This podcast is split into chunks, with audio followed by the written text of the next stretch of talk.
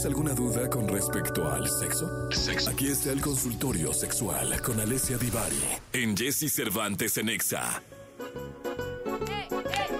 Señoras, señores, desde el país de la bota, la bellísima Firenze, Florencia, en Italia, a las 3 de la tarde con 11 minutos, Alessia Divari. ¿Cómo estás, Alessia? Muy bien, Jessy Cervantes, ¿y tú? Bien, ¿son las 3 o, o es- o son las 4? Las cuatro. Ah, me le fallé por una hora, caray. 4 de la tarde. 4 de la tarde con 11 minutos. ¿Ya comiste?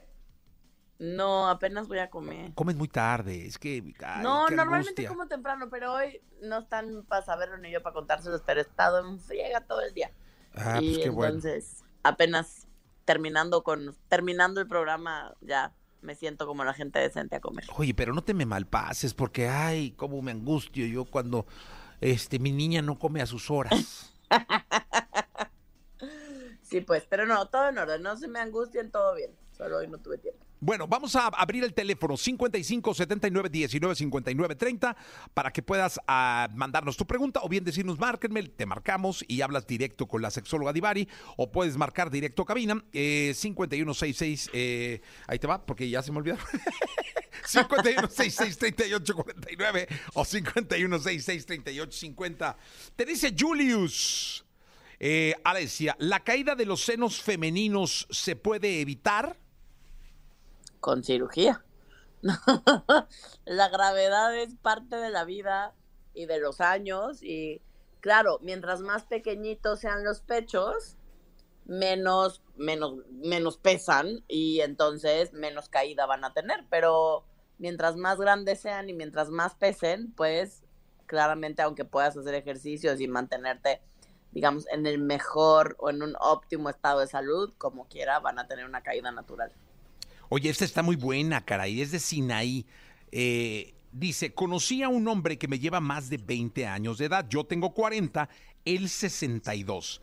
Él me satisface intelectualmente y hasta ahora también sexualmente. Estoy segura que pronto me pedirá que me case con él, pero me preocupa que si sigo con esta relación, haya un momento en el que yo necesite un nivel de sexo que él ya no pueda darme. ¿A qué edad se mueren las ganas de tener sexo? Mira, en realidad no tendrían por qué morirse a ninguna edad. No hay una edad en la que se mueran las ganas de tener sexo. Hasta el día que nos morimos podemos seguir ganosos o ganosas. No, no tiene ni género ni edad. Em, lo que sí es cierto es que el cuerpo va cambiando y que quizás en el caso de él las erecciones que vayan siendo un poco menos firmes eh, o necesite más tiempo para recuperarse entre una erección y otra pero me parece que eh, más allá del tema de la erección, sí, el tema sexual entre ustedes funciona bien y tienen la madurez necesaria para estar hablando del tema de manera constante para ver en dónde están, qué quieren, si algo ha cambiado y se vayan adaptando a los cambios de cada uno de ustedes, no tendría por qué ser un problema. Sí, qué bueno. Sí, yo creo que. Ay, aparte, ahí, pues no todo es la penetración, ¿va? Pues no, no todo. Aquí lo has Solo dicho es muchas una parte, veces. una parte del momento, pero Dice- no la única ni indispensable. Exacto. Marian dice, mi hijo de 15 años me ha pedido una fiesta para su cumpleaños en dos semanas con sus amigos del colegio, pero me han pedido sutilmente que les gustaría que los deje divertirse solos en mi casa. Yo confío en él, ¿no? O sea, dice, mi hijo lo confío. Sé que lo que haga lo hará responsablemente, pero ¿cómo puedo confiar en los demás que están fuera de mi control? Eh, ¿Algún consejo? Pues déjales condones y todo, no más vale. No, pues eh, no hay manera de controlar algo que no estás viendo y donde no estás. Le das la bendición si es que quieres hacer el experimento de confiar en un grupo de adolescentes de 15 años. Eh, si es un experimento que tú y las demás mamás o papás están dispuestos a hacer, me parece que es importante que los demás papás, dado que son menores de edad, sepan que van a estar sin supervisión en la casa. Eh, eso es importantísimo. Es usted como una eh, consejera de mamás, ¿no? ¿Viste? Pues es Qué que si no se meten en problemas, oigan, porque son menores de edad. Qué y bonito. te están confiando a su retoño de que va a haber ahí un adulto responsable. Y el adulto pues se si fue no hay- porque el hijo le pidió. Exacto. Bueno, Nubia dice, ¿qué tan ciertas son esas afirmaciones que dicen, por ejemplo, que los hombres que juegan videojuegos son mejores en la cama? O que si bailan bien tendrán buen ritmo también en el sexo. No, es mentira. Ha habido varias investigaciones al respecto y no hay una correlación significativa entre uno y otro. Nada, los de los videojuegos van a estar pensando. Que muy bien y no tienen el mismo interés en el sexo ni tienen el mismo ritmo y viceversa. Hay quien nomás no se le da el baile, pero tiene buen ritmo en el colchón, gente. Sí, no, aparte, ¿sabes que Yo creo que los de los videojuegos se la pasan pensando en, quién mató a quién y que me faltó no sé qué, ¿no? Seguramente, ¿no? Esos vatos nomás andan pensando en eso todo el día. Pero bueno, debe haber quien juegue videojuegos y tenga buen sexo. Y además sea buenísimo en la cama, seguro, seguro. Ahí está todos y de todo. Eh, Rosalía dice, he estado con la misma pareja desde hace más de seis meses. Lo quiero mucho, pero cuando empiezan los manoseos, por alguna razón, eh, cuando empiezo a verlo e imaginarlo excitado tocándome, me da una especie de repulsión. ¿Es posible que esta reacción quiera decir que en realidad no quiero sexo con él? Rosalía, por aquí nos falta información porque te ha pasado solo con él, te empezó a pasar después de algún evento en particular. ¿Hay alguna historia tuya eh, con el tema sexual que te pueda dar repulsión? ahí hay muchas preguntas que necesitaría yo hacerte, Rosalía, para poder apoyarte, porque no forzosamente quiere decir que es con él de manera particular, ¿no? Em, pero claramente tu reacción y tu repulsión de alguna manera al sexo sí te está tratando de decir algo que todavía no lo sé, Rosalía. Necesitaríamos investigarlo con mucha mayor profundidad para poderte apoyar. Salvador, este son, llegan por WhatsApp. Eh, dice Salvador, ¿es más higiénico tener los genitales completamente depilados? No forzosamente, en realidad si tienes una buena higiene genital, ¿no? No tendría por qué ser un problema. Los seres humanos, ¿no? La, digamos que lo natural es tener vellito púbico, entonces no es un problema. Es una cuestión no tanto de higiene como de preferencia. Eh, Javier dice, ¿la orientación sexual varía con la edad?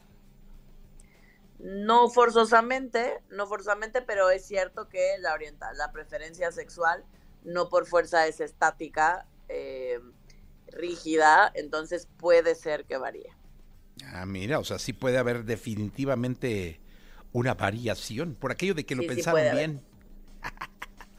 bueno, ahí te va este Janan. Mm, dice Claudia, ¿es normal tener fantasías sexuales que me generen malestar? Más que normal, pues es bastante común en el sentido que a veces nos asustamos de nuestras propias fantasías, juzgamos nuestras fantasías sexuales y eso es lo que nos genera malestar, por ejemplo, es decir, si quizás yo fantaseo con que con ser violentada sexualmente y entonces eso me genera malestar porque me empiezo a juzgar y digo, pero pues que estoy loca, o sea, pero pues si eso no está bien, pero ¿por qué querría que me violen? Pero no. Y entonces eso es todo todo eso es lo que me genera malestar más que la fantasía en sí misma. La fantasía es una fantasía y las fantasías idealmente, gente, no van juzgadas, solo es una manera de nuestro cerebro de procesar información. Eh, por aquí dice, buenos días, dice, yo tengo una duda, hay momentos en los que siento los testículos muy duros y pesados. ¿Por qué pasa eso? Gracias, saludos, soy Julio. Me parece que la persona ideal para responder tu pregunta es un médico, específicamente un urólogo o una uróloga, y es con él o con ella con quien puedes resolver esa duda de manera específica. Ahí está. Sí, es que sabes que luego, qué, bonito es que usted se sincere así con, con la gente. Pues para qué, para qué decir cosas que uno no sabe, oiga, que no son de su competencia. Esa está buena. Lili dice, quiero salir con un niño que sufre de fuegos labiales seguido. Los tenía desde antes, desde antes que nos hiciéramos más cercanos. No he querido decirle nada, pero eh, no me gusta la idea de avanzar más con él eh, porque puede contagiarme de algo por la vía oral o vaginal. ¿Hay peligro? ¿Es herpes o qué? Pues sí, el fuego labial es, un herpes. Em, en realidad, cuando no están en estado activo, no son contagiables. El herpes se contagia por contacto directo con la lesión. Entonces, mientras no haya lesión visible, no hay riesgo de contacto. De contagio, perdón. Ahí está, pues, para que... y aparte ve, eh, Lilith, la seguridad con la que te contesta Divari, ¿eh?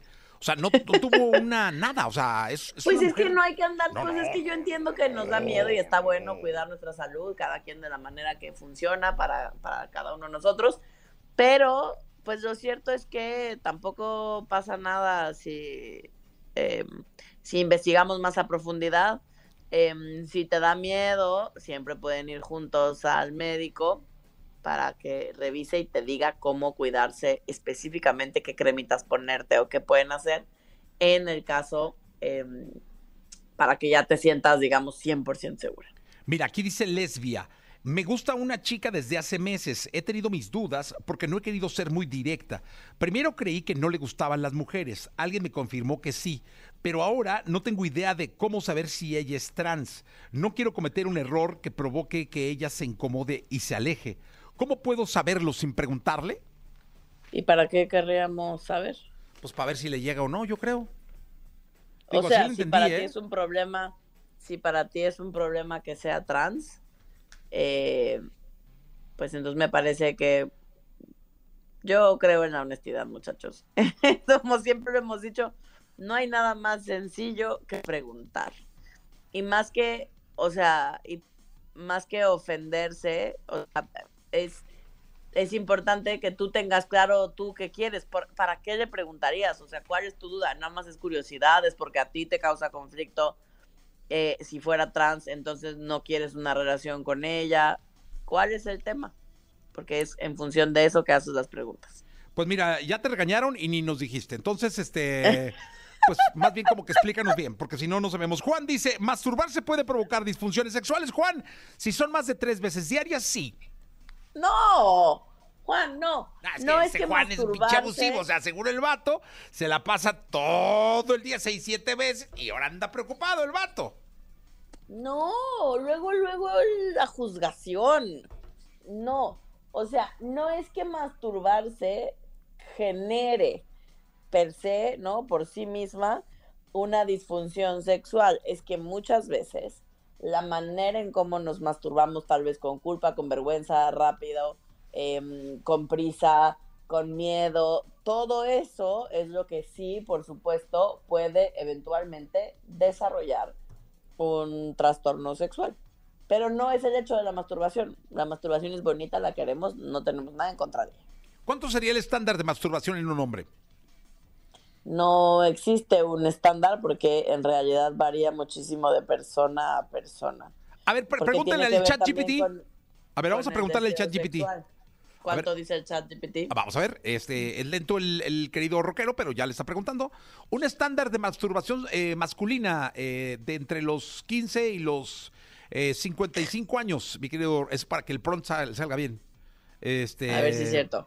Eh, es que le da pena al rockero porque que seguro él está en el estándar dar- alto. Te va a dar una estadística. ¿Sí te dice o no, rockero? Pues te va a dar una estadística que yo diría que no será tan confiable. Ah, al vato Pero lo que sacó nos de la sesión, ahora pura resulta. curiosidad. Pero mira, vamos a ver, es que ChatGPT. ¿Qué te va a decir? Dos, tres veces por semana. No, tan poquito. ¿A poco? Pues por ahí anda el promedio. Ah, ya, entonces hay promedio, dos, tres veces por semana. No, hombre, bien Sí, poquillo. Entonces Pero sí es hay un que promedio. no nos gusta dar promedios porque si eres alguien que se masturba a diario, ¿qué? Pues es- son No siete veces a la significa que semana. tengas un problema. Sí, no. No significa. ¿Qué dice el chat? Es que se está hay quien- masturbando el chat GPT, yo creo que por eso no contesta. Y hay, porque no contesta. Y hay quien en determinadas etapas, en determinados momentos, es una cosa cíclica para algunas personas, se masturba, por ejemplo, más de una vez al día. Y eso tampoco forzosamente es un problema. Y hay quien no se masturba. Entonces, no hay que juzgar las masturbaciones ajenas. Cada quien lo que necesite y cómo lo necesite. A ver, estoy preguntando. Es que, ¿sabes que el rockero luego creo que dice aquí... No, pues el chat no, no, no contesta, ¿eh? Dice... Qué bueno. ¿Cada cuándo lo hacen los hombres por semana? Aquí hay un estudio que dice, fíjate, entre 500 hombres de Alemania, Austria, son bien fríos esos vatos.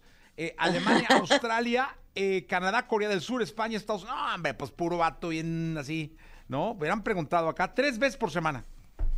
Dice, la macroencuesta develó eh, que hay una media de... Los hombres se masturban 156 veces al año, lo que se traduce en tres veces por semana.